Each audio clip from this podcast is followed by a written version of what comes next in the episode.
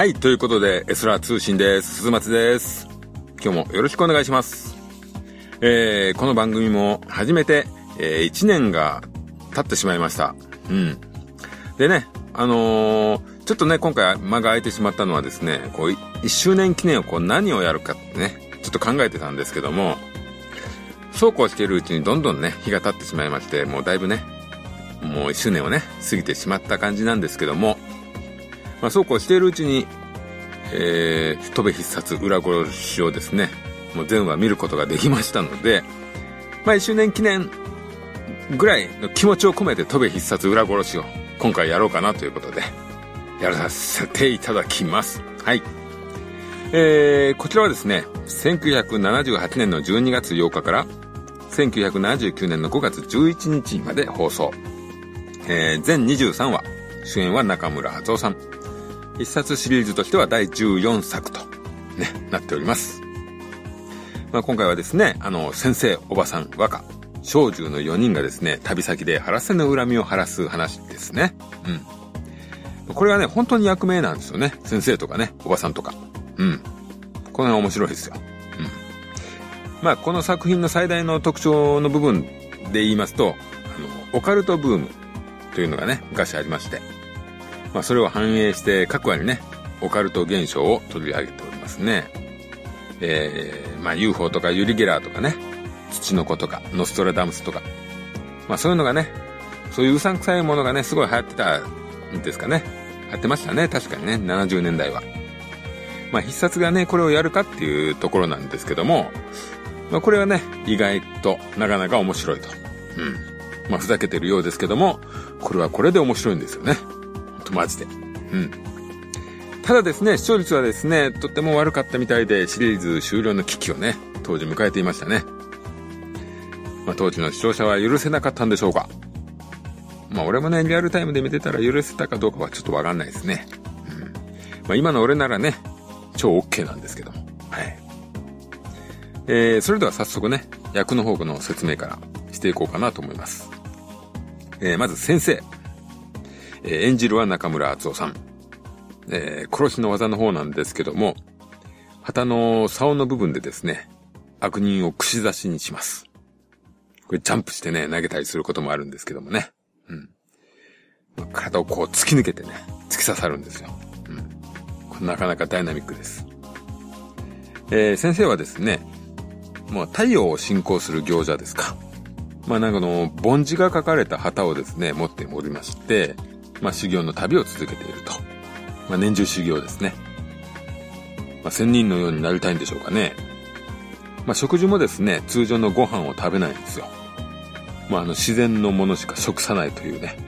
そういうことでですね、草をすりつぶしたようなものをね、いつもこう、すすってる感じですかね。まああの、ストーリーの中でね、おばさんと若もね、あの、一度飲んでみるんですけども、まずくて吹いてましたね。うん。あとですね、劇中でですね、一回騙されて、あの、酒を飲むことがあったんですけども、その時は速攻ぶっ倒れました。うん。えーで、設定なんですけども、霊能力がとても強く、こう、サイコメトラーというかですね、あの、物に触れたりですね、人とか下にこう触れたりするとですね、あの、そこで起きたこととか、その人の過去とか見る、こう、なんていうかね、千里眼的な能力がありますね。で、性格的には割とこう、無口で、こう、ある、ある意味ぶっきらぼうですかね。ただまあ、こう、リーダーらしくですね、ぐいぐい引っ張る、こう、ね、強い、こう、リーダーシップがありますね。で、それでね、まあ事件にぐいぐい関わっていっちゃうという、そういう感じですか。で、潮時の時なんですけども、こう、朝日がね、昇るんですね。この番組はですね、こう、朝日からこう殺しが始まるんですけども、それをですね、先生が体全身に受けてですね、こう、敵に向かってまっしぐらに走っていくんですね。もうこの辺りがですね、すごくヒーローものっぽいです。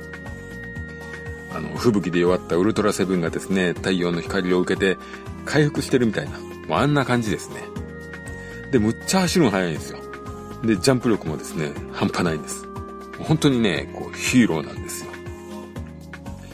えー、でね、中村敦夫さんといえば、塩木屋で、こう、ちょっとね、粋なゲストで出た回もありますけども、まあ、仕業人の赤井健之助ですかね。うん。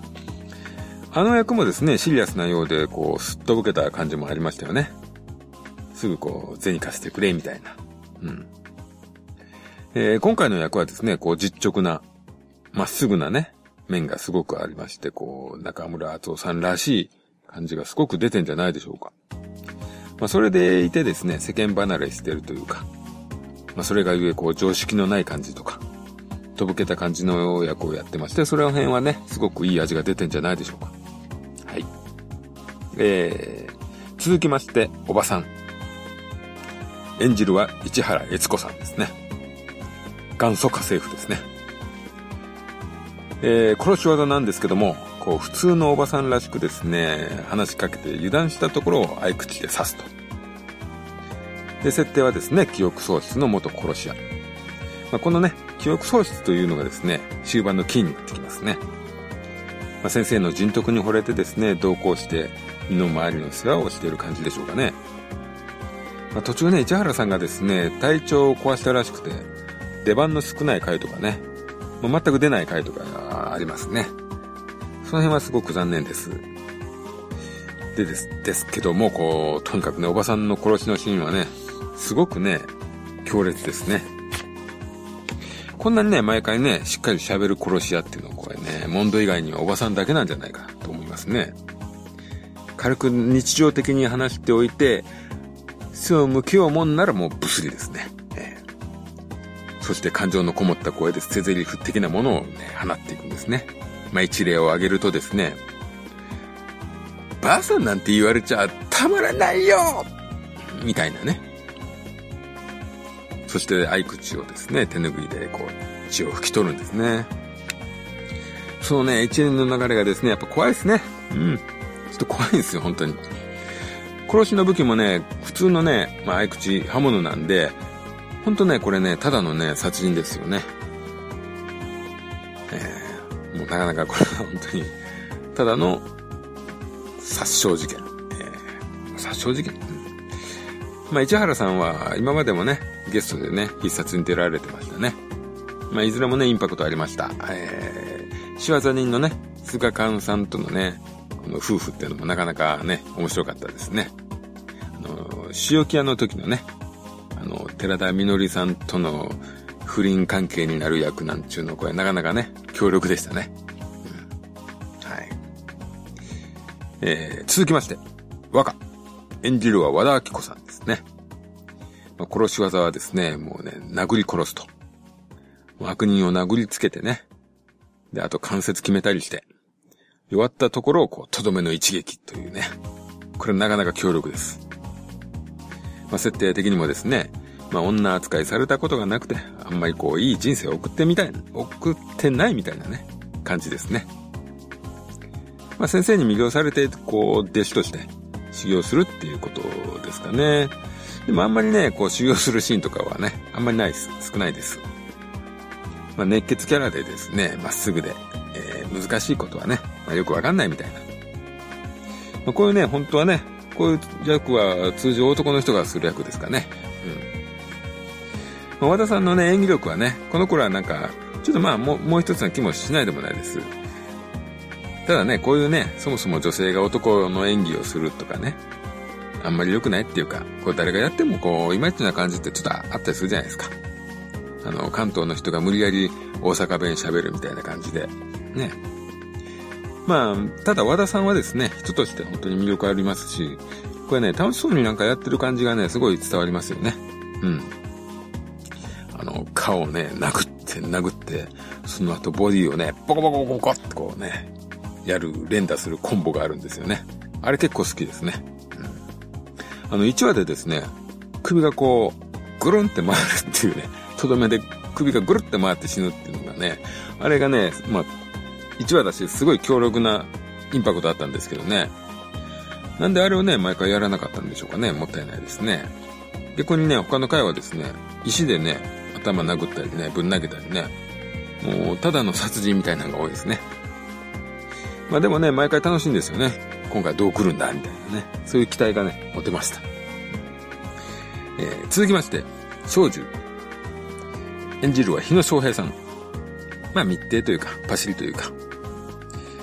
えー、設定上はかつてね、江戸でね、裏稼業のね、うん、斡旋をしてたらしいと。まあね、ここれはね、もう本当いつも通りの日野翔平さんですね。まあ先生の力に金の匂いをね、感じて、まあ同行することになるんですけども。まあ今回はですね、このいつもの必殺シリーズから比べるとですね、本当大きくね、逸れた物語なんですけども、なんとかね、首の皮一枚で必殺の世界と裏殺しの世界をこう繋いでいるような役回りとでも言いますかね。うん。まあでもね、ほんとね、いつも通りですね。髪も服も。それであの、新使用人商売人の小八とね、関連付けられるようなね、言葉を発したりするんですね。あの辺はでもどうなんでしょうかね。日野さんのアドリブじゃないかなとか思っちゃいますけど。まあ、日野翔平さんはいいですよね。新鮮味は、ね、ない、ないにしても、本当にいいキャラですよね。えー、続きまして、おねむ。演じるは鮎川泉さん。えー、熊野権現のお札を売ってる旅の巫女ですね。同行してるわけではないんですけども、なぜか先生一行と同じ行き先でね、必ず出現するというね。うんまあ、いつもお腹空かせてって、えー、お腹が満たされると眠ると。よく寝てるからお眠ですね。まあ、この役はですね、結構小獣ともね、男女の、男女の関係になったりとか、あとね、変な男に平気でついていこうとしたりとかね。ほんと自由奔放ですね。もう、江川さんもすっかりね、レギュラーですね。まあ、この頃はね、まだ一応ね、ヒロインの扱いでしょうかね。うん。で、あとはもう、オープニングナレーション。これは藤田誠さんですね。仕事屋について2回目です。はい。で、今回のストーリーの流れなんですけども、まあ、あの、仕事量を受け取ることがないと。今回はね、あんまりこう、はっきりこう、頼まれてお金渡されるとかそういう設定がないですね。まあ、純粋にね、恨みを晴らすというね、晴らすためにも仕置きする集団なんでしょうか。それもね、こう、直接頼まれるわけでもないんですよね。まあ、メンバーの判断で動く感じがありますね。まあ、ただそれではね、それだけでは本当生活できないので、裏でいろいろね、少女がお金を稼ぐ動きを、まあ、毎回ちょろちょろちょろちょろしてますね。で、それでなんとか生活してますと。うん、まあ、必殺なんで必ずこうね、犠牲者は出るんですけども、まあ、今回もですね、割とひどい目に遭うことが多いですよね。殺された上に5体バラバラにされてしまうとかね。穴に落とされて串刺しとか。うん。まあそういうことがあって仕置きになるんですけども、今回のね、ポイントはですね、やっぱり先ほども言いましたですけども、基本的にですね、日が出ている時間の仕置きなんですよ。あの、先生が太陽を進行してるんで、朝日が昇らないと、仕置きが始まらないんですね。これがね、あの、インパクト大なんですよ。だってね、これ朝方歩いてたらですよ。中村敦夫と和田明子がもう走ってくるんですよ。むっちゃ怖いですよ。たまにね、旗持った先生がですね、こうね、標的を追い回すことがあったりするんですよね。あの、例えば刀持ってる敵だったら、先生と戦おうとかするんですけども、そうでもない人たち、悪党だったりすると、もう必死で逃げてるんですよね。それを先生が超追いかけると。これはですね、もう、もはや八幡村の多治見洋蔵なんですよね。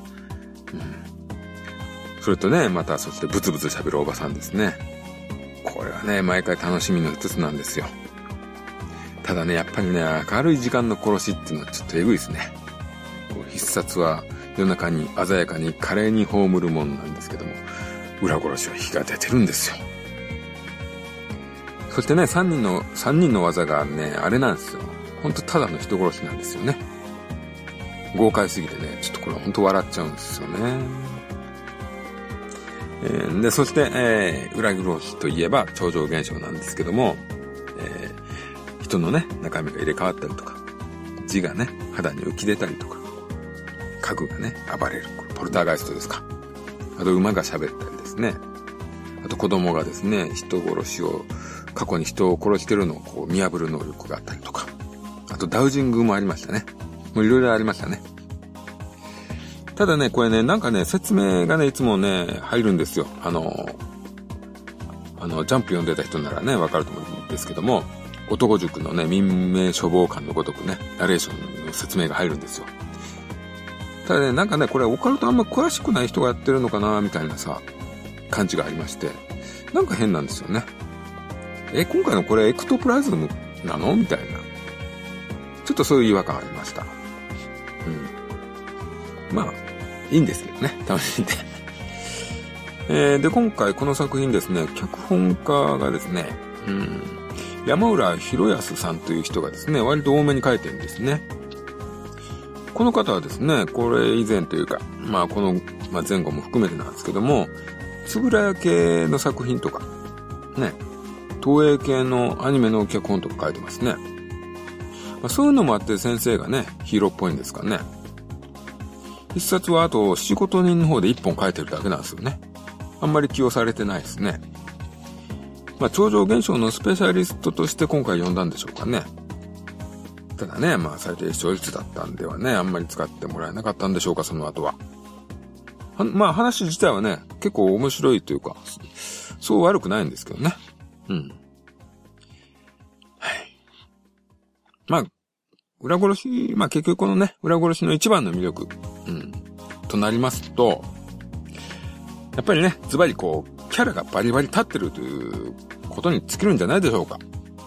まあ、あの、バックボーンなんかもね、結構ありましたしね。まあ先生なんてね、もう修行に明け暮れてる超人ですよ。それでおばさんはですね、まあホラーな感じはありますけども、優しくて。でも記憶喪失でね、過去が気になってて。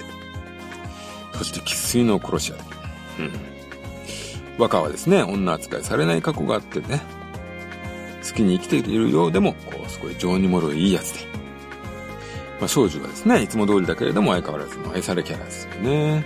まあ、必殺としてのね、ストーリーをこれがする役としてはね、今回すごく必要だったかなと。まあ、おねむはね、まあ、おねむであるんですけどね。うん。まあ、こうやってね、キャラがね、はっきりしてるだけでね、本当に見てられるんですよね。あまりこうね、話自体がね、こう、特別すごくいいとかね、そういうことじゃなかったにしても、その話にその場にね、そのキャラがいるだけでね、もうほんといいですよね。うん。まあ、設定も良かったですよね。うん。まあ、あの、新必殺仕置き人なんていうのはですね、ストーリーがちょっと弱い回があってもですね、あの、達者な役者がね、掛け合うだけですごく楽しく見れたじゃないですか。まあ、ある意味あれに近いもんがありますよね。まあ、今回ね、演技ももちろんいいんですけども、キャラだけで本当楽しませていただいたかなと。うん。あの、役名をですね、先生やおばさんなんてね、思い切ったことをしたあの、スタッフは素晴らしいですよね。これこれはね、もうこういう発想は勝利ですよね。大成功です。まあ、数字的にね、失敗したら意味はないかもわかんないですけどね、スタッフとしてはね。うん。あとですね、今回あの音楽がまたね、ヒロコイチという方で、必殺はこれ一本ですよね。まあ、あの、新使用記人の挿入歌だったね、あの、日野翔平さんの歌とか作ってたみたいですよ。思い出はですよね。うん。まあ、この人はあの別名義でミラーマンの歌も使っ作ってるようですね。いい歌ですよね。鬼のように爽やかな歌ですよね。まあ、朝焼けと朝日というね、今回そういうつながりでしょうか。うん。まあ、商売人の時もね、そうだったんですけども、音楽がね、いつもの必殺と違うだけでね、ほんと番組に、こうなんかちょっと特別感があるんですよね。あの音楽はね、もう裏殺しのためのみの音楽なんでね。ただね、同時にちょっとあの別物感出ますよね、どうしても。あの以前にですね、あの必殺のスタッフが制作した、あの、おしどり右京取り物車っていうのをね、ちょっと見てたんですけども、あの、出演が中村、中村敦夫さん、ジュディ・ヨングさん、大田博之さんとかですね、もう本当必殺でおなじみの人が出てるんですけども、なんか違うんですよね。でも面白いみたいな。あのちょっとしたね、なんか、違和感っていうか、ああいう感覚がね、この番組にはありましたね。うん。あとエンディングのね、和田明子さんの愛して、これ結構いい歌ですよね。すごいパンチ力ありますよね。で、作ってるのは浜翔さんですね。うん。いい曲です。ちょっとカラオケで一回歌ってみたいです。はい。えー、じゃああれですかね。ちょっと各話、ちょっと気になった話紹介しましょうかね。えー、第1話。仏像の目から血の涙が出た。まあ特にね、特別なそんな1話でもないですね。まあ決して悪くもないですね。まあ、集まり方も割とナチュラルで、かもなく不可もなくないかがでしょうか。えー、続きまして第10話。女は子供を他人の腹に移して死んだ。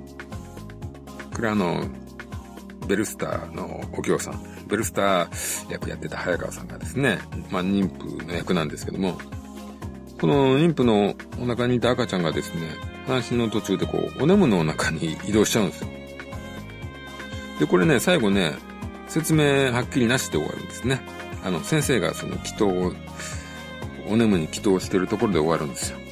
何の説明もなかったですね。どうなったんでしょうかね。うん。まあ、次の回出た時はね、お眠普通の体だったんですけどね。うん、えー、続きまして、第13話。手が動く画家でもないのに絵を描いた。これはあの、ゲスト、小坂和也さんがですね、あの、平山モンドという役で出てますね。中村モンドモドキを演じてます。うん、結構ね、あの、こそこそした悪い役、小悪党のね、役が多いですよね、小坂さんはね。うん。で、今回は中村モンドバリのヒルアンドンを演じております。で、一体奮起するんですけども、それが段になって、てんてんてんな話ですね。やっぱり同心はあの仕事しないでね、袖の下をもらってるのが一番いいというね、そういう話ですかね。はい。えー、続きまして、第15話。馬が喋ったあんた信じるかこれはあのー、まあ、まあね、最近よく取り上げてるんですけども、まあなんだかんだ清水浩二さんゲストでね、いいです。こう、役人にね、なりすます悪党で出てますね。なんかね、いつもだとちょっと知性派なんですけども、まあ今回も知性派ではあるんでですけども、ちょっと品がなくて、品がない感じで面白いですよ。うん。やっぱり私好きですね、清水浩二さん。えー、続きまして、第16話。病床で既得の男が先頭にいた。うん。これあの、塩木人1話のね、あの、被害者役のあの、今出川錦さんがね、悪い役で出てます。ちょっと珍しい気もしますよね。なんていうかこう、幸薄い被害者の方が似合う感じがするんでね。で、あとですね、仕業人のあの、頑張りまーすって有名なね、鶴田忍さんがほっこりするようないい役でやってますね。あの、古屋で働いてる人の役なんですけども、こう幽体離脱したですね、米問屋の主人のね、背中を流す役ですね。これがね、本当に素敵な関係のいい感じの話ですね。はい。えー、続きまして第17話、美人画から抜け出た女はどこへ？これはですね、もうあのゲストの早乙女愛さんがもうただただセクシーです。えー、続きまして第19話。わらべが近づくと殺しがわかる。これね、あの、戸浦六弘さんがいい役、いい人役で出てます。これも珍しいですよね。あの、戸浦六弘さんといえば、仕留め品の最終回がね、インパクト強いですけども。はい。えー、この話はですね、この人殺しレーダーっていうんですかね。人を殺した人をこう見破れる子供が出てくるんですけども、まあ、裏殺しのね、メンバーはね、あっさり見破られますね。人殺しと。うん、ただね、小銃バレなかったんですよ。ということはですね、あの、新使用記人で、あの、ね、一回刺しましたよね、人ね。殺しましたよね。あの小八とは別人っていうことなのかなと。はい。そういうことになりますよね。はい。えー、続きまして、第21話。夜空を飛ぶ女が見た苦の罠。はい。これあの、助け人の為口住吉正宏さんがですね、プレイボーイ役で出てますね。ちょっとキモいですよね。こう、女の佐賀系の話なんですよね。えー、こういうのってね、ちょっと受け悪いと思うんですけども、私は嫌いじゃないですね。はい。えー、続きまして、第23話。これ最終回ですね。悪用した催眠術。先生勝てるかまあ、このタイトルちょっとね、すごいんですけども。えー、まあ最終回。これはもうね、ほんとおばさんのための話ですね。そもそもね、裏殺しはですね、おばさんの記憶を取り戻す部分がね、大きく。あと、子供探しの部分ですかね。この辺が大きかったですよね。まあ先生の存在っていうのはね、この本当に裏殺しの中では、まあ大きい存在ではあるんですけども、ドラマ性をね、持ってるキャラはやっぱりおばさんでしたよね。で、最終回のね、前の22話の方で記憶が戻りまして、で、子供も思い出しまして、会いに行くわけですけども、子供は自分を覚えていないと。そしてね、すっかりこの蕎麦屋夫婦の里子として、広瀬に生きているんですね。でね、少女がね、おばさんに言うんですよね。おばさんが今やってることをよく考えてごらんよって。ね、そこでもうやめなさいって。これ切ないですね。うん。まあね、その蕎麦屋がですね、悪い奴らの手にかかりそうになってね。まあ、そこをね、おばさんが命をかけて、息子を含めたその家族を守るんですね。まあそこでおばさんはね、こう死んでしまうんですね。うん。まあ人の親でもありながらね、裏の世界で生きた人間。まあ、やはり末路はこうなってしまうと。まあ、そういうことですね。そしてね、先生の仕置きですね。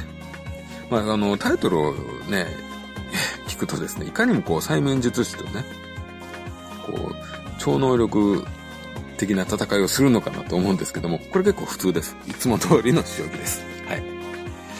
そしてね、あの、裏殺しメンバーは、まあ、自然消滅みたいな感じでしたね。うん。まあ、最終回ね、若がね、風邪をひいてる設定ではほんと少ししか出ないですよ。でもね、若らしい言葉を残して消えるんですけども。まあ、悪くないですが、最高でもない最終回ですかね。うん。まあ、10点満点中の8点ぐらいでしょうか。まあ、結構いい点数上げてますね、私ね。うん。まあ、というところで、そろそろ締めましょうかね。うん。まあ、残念な部分はですね、本当おばさんとね、和歌がね、出ない話がね、あったりね、出ても少しだけとか。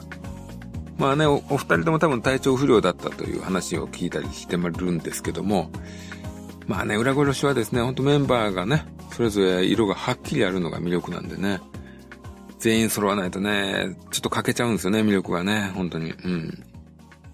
特にね、若なんてね、最終回にもっとこうね、おばさんとかと深く関わるべきでしたよね。あの、親の気持ちと子供の気持ちのね、そういう話をもっとして欲しかったところですよね。ここは本当にもう残念なところですね。うん。もう本当ね、体調不良だったんでやむを得ないところですですけども。まあ、とはいえですね、すごく、こう、楽しませてもらいましたね。こう、他の必殺にはない魅力っていうのが、すごいありました。ただね、ちょっと他の必殺とは経路が違いすぎてですね、あの、正気人とか正気屋とかね、好きな必殺と比べるとね、なんかやっぱり別の満足感というか、別物感がこう、甚だし、甚だしいんですけどもね。まあ、でも、最高でした。うん。これはね、ぜひね、おすすめしますね。うん。必殺ファン以外でも楽しめると思いますね。はい。はい。じゃあ今回はこんなところで。以上、必殺裏殺しでした。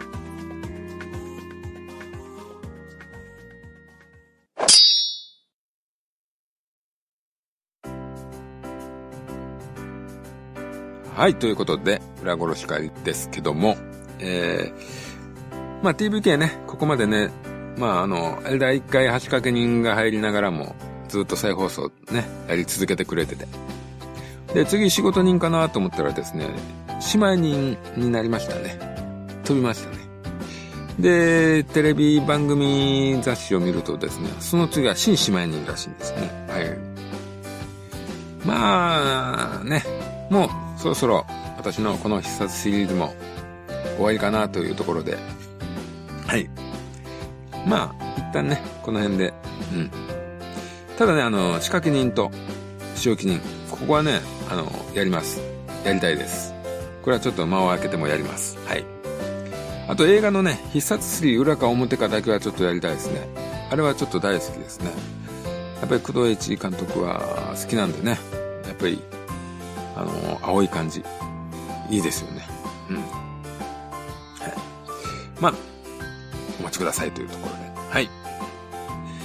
でですね、まあ、ちょっと話変わりますけども、まあ、前回ね、スタートレックのネクストジェネレーションの話をね、ちょっとしたんですけども、それでちょっとスタートレックを思い出しまして、あ、そういえば俺、あの、リブート版の映画を全く見ていないと思いまして、あのー、2009年、もうでも10年近いですね。あれ、スタートレックの、あの、リブート版をね、今まで見てなかったんですけども、ちょっと見ようかなとやっぱりね、あの、J.J. エイブラムスじゃないですか。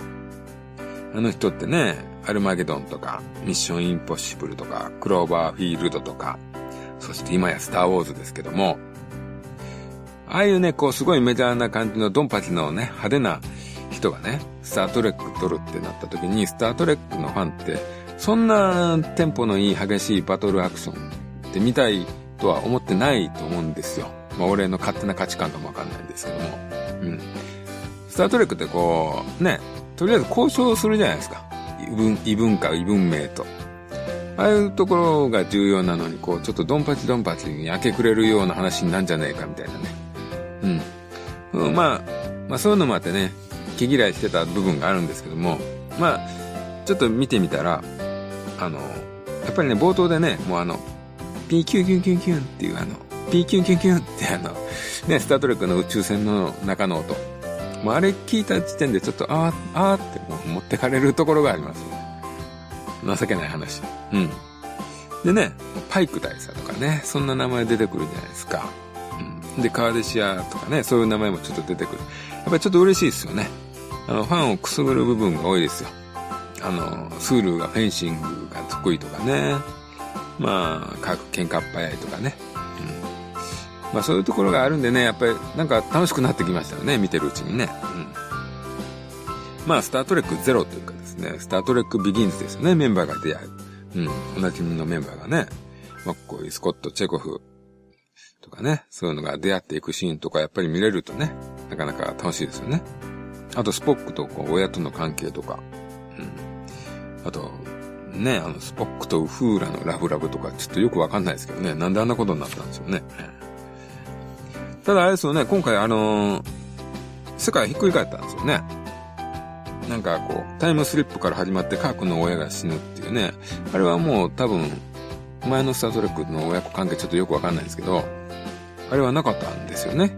カー君の親が死ぬっていうのはね。うん。で、最終的にね、バルカン人の星は消滅ですよね。まあ、あの、塗り替えると。歴史を塗り替えると。ほんと JJ は、スター・ウォーズも塗り替えてるし、スター・トレックも塗り替えたんだなっていうね、恐ろしい。あの、漫画で言うとね、ジョジョがですね、ジョジョの奇妙な冒険が世界を一巡させた時の、にあれに似たなんかちょっとした悲しみもありますよね。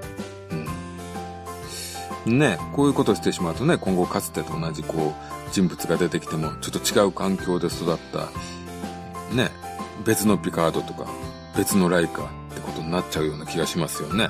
うん。まあね、でもただもう本当にオリジナルシリーズがすごく古くてですね、どうせオリジナルシリーズのメンツはもう揃うことっていうのはもう不可能になってますんでね。仕切り直すには、まあ、いい頃合いだったのかなと思いますよね。うん。まあなんでまあ許せましたね。まあ、残りの2作もね、まあちょっと見て、ね、うん。面白かったら、よかったら3部作をまとめて、ちょっと感想言おうかなとか思いますね。うん。すごいですね、JJ は。本当にです、ね。スターウォーズだけじゃないですね、ひっくり返したのは。すごいですわ。はい。じゃあ、えー、今回はこんなところで。はい。あと1回年内できるかなうん。ね。まあ、今年最後の挨拶をできればいいかなと思っております。はい。それでは皆さん、ありがとうございました。さようなら。